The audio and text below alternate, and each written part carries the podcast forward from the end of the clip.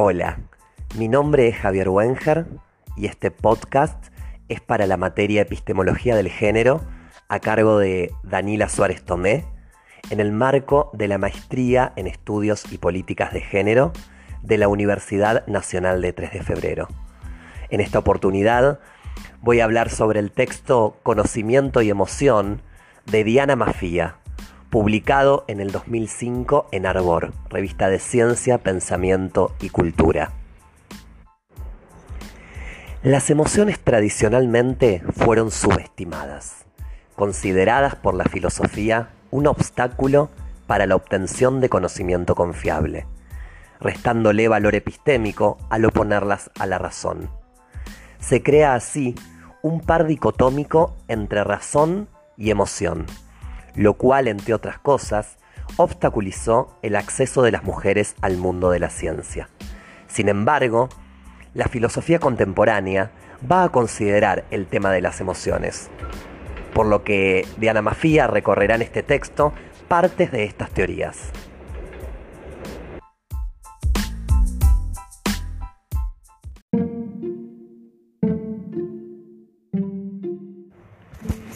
El primer problema que plantea el texto es el de la interfaz entre el conocimiento y la emoción. Gran parte de la tradición filosófica separa la experiencia cognitivo racional de la experiencia emocional o sentimental, considerando a la primera como un atributo masculino y superior, mientras que la segunda como femenino e inferior, generándose así una doble dicotomía, exhaustiva y dicotómica. Esto, por ejemplo, se puede ver en el arte drag, donde al principio solo se hacían performance drag queens, es decir, se representaba lo femenino, pensando que era la única posibilidad de expresar cuestiones performáticas mientras que lo masculino era considerado como neutral. Sin embargo, al incorporar el arte drag king, se puede ver como atributos asociados a la masculinidad, como la seriedad, movimientos desafectados, etc., son también performances cargadas de emociones. Volviendo al texto, los cognitivistas plantean el problema del marco. Esto en relación a cómo delimitar las acciones posibles que puede hacer una máquina, pensando en la inteligencia artificial. Problema que los humanos no tenemos por la existencia justamente de las emociones, ya que éstas dan marco a las decisiones al rebajar el número de consideraciones para una deliberación racional y permiten limitar las alternativas y los hechos relevantes concebibles. O sea, que las emociones son importantes para la racionalidad. Detrás de la exclusión de la emotividad en la ciencia hay un prejuicio sexista, pues las emociones no están reñidas con la racionalidad, sino que tanto la emoción como la razón se implican mutuamente en la complejidad de la experiencia humana.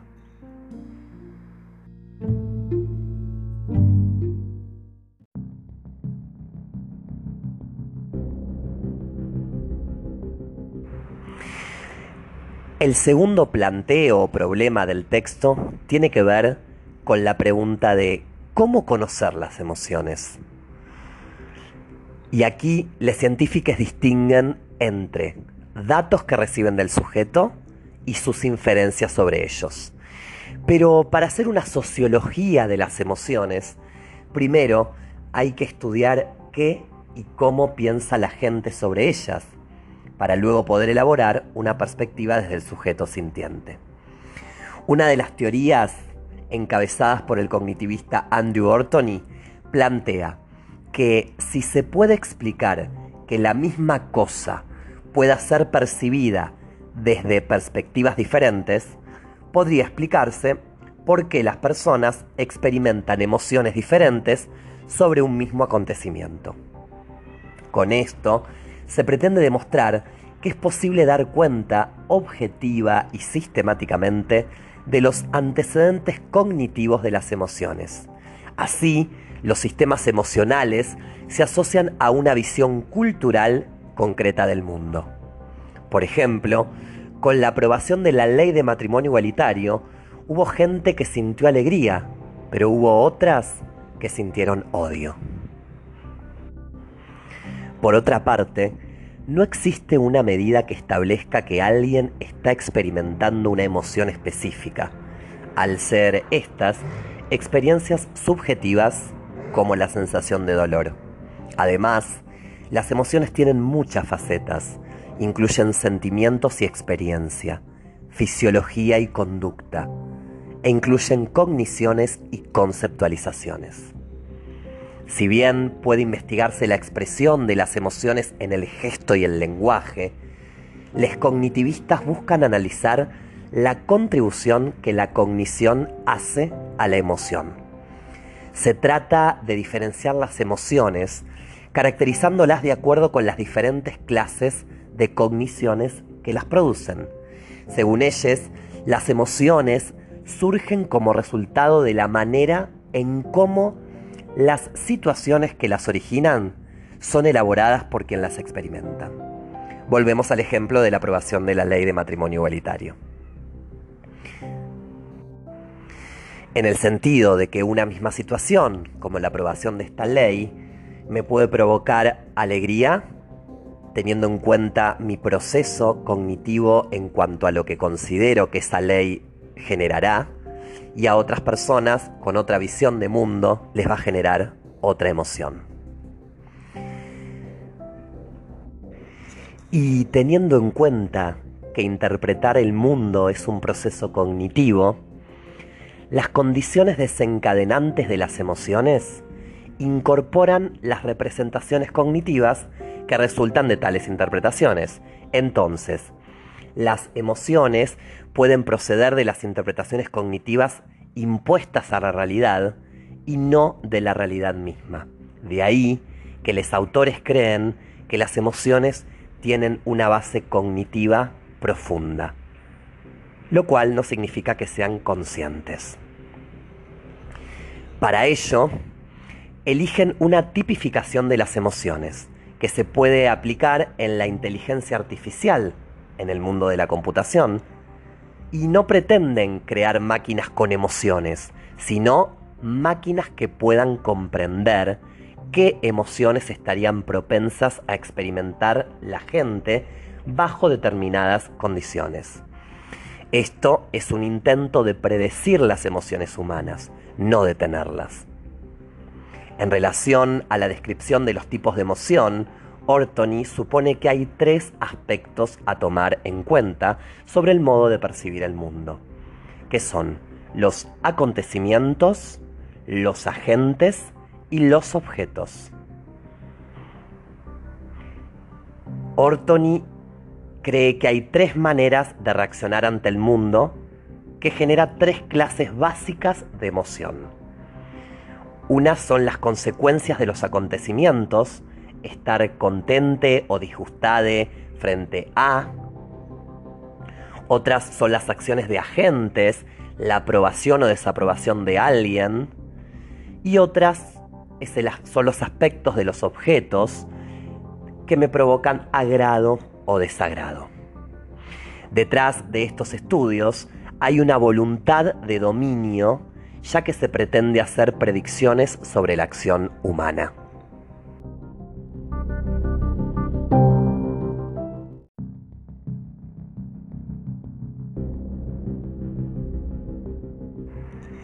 Esta teoría de Ortoni es criticada por hacer eje solo sobre una mente individual y no intersubjetiva.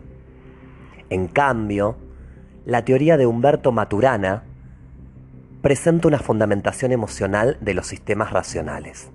Va a decir que cuando estamos bajo cierta emoción hay cosas que podemos hacer y cosas que no y aceptamos como válidos ciertos argumentos que no aceptaríamos bajo otra emoción. Todo sistema racional se constituye en el operar con premisas aceptadas por o desde cierta emoción. Maturana analiza así las emociones desde la perspectiva de la biología del conocimiento, oponiendo dos modelos biológicos, el de la competencia y el de la cooperación, indicando que la cooperación en la convivencia es lo que constituye lo social. Las emociones, para esta postura, son disposiciones corporales dinámicas que definen los distintos dominios de acción en que nos movemos. Cuando uno cambia de emoción, cambia de dominio de acción. Es decir, no será la misma reacción que tengamos si hablamos desde el enojo que si lo hacemos desde la alegría. Para esta postura, las emociones están vinculadas con lo social y con el lenguaje. El amor, según Maturana, es la emoción que constituye el dominio de acciones en que nuestras interacciones recurrentes con otro le hacen legítime en la convivencia. Esto se puede ver claramente en la construcción del lenguaje. Un lenguaje no puede surgir en la competencia, solo puede surgir en la coordinación de conductas consensuales. Es decir, nos tenemos que poner de acuerdo de las palabras, los significados, para poder comprendernos y entendernos. Para profundizar el análisis, Mafia toma a la fenomenología con su aporte en cuanto al protagonismo del cuerpo. Aquí cita a John Welton que distingue entre cuerpo físico y cuerpo vívido. El cuerpo vívido como una encarnación del pensamiento, o sea, la experimentación del cuerpo. La noción de cuerpo no solo que considera las formas y las superficies, sino también sus ritmos, vapores y fluidos, en el sentido que habla la carne, ¿no? La carne como un interjuego entre el cuerpo y la afectividad, que significa que el cuerpo no es una tabula rasa donde se inscriben las fantasías de la cultura sobre la diferencia sexual, por ejemplo, o una pantalla donde se proyectan los deseos de la madre. El cuerpo, según estos autores de la fenomenología, es un nexo tanto accional como relacional, de la acción y de la relación eh, de una constitución con cierta morfología y cierta intensidad patética y valores en juego que no es reducible al campo de los significados socialmente constituidos. Como dice al final del texto, la carne salvaje y activa hace su propia demanda.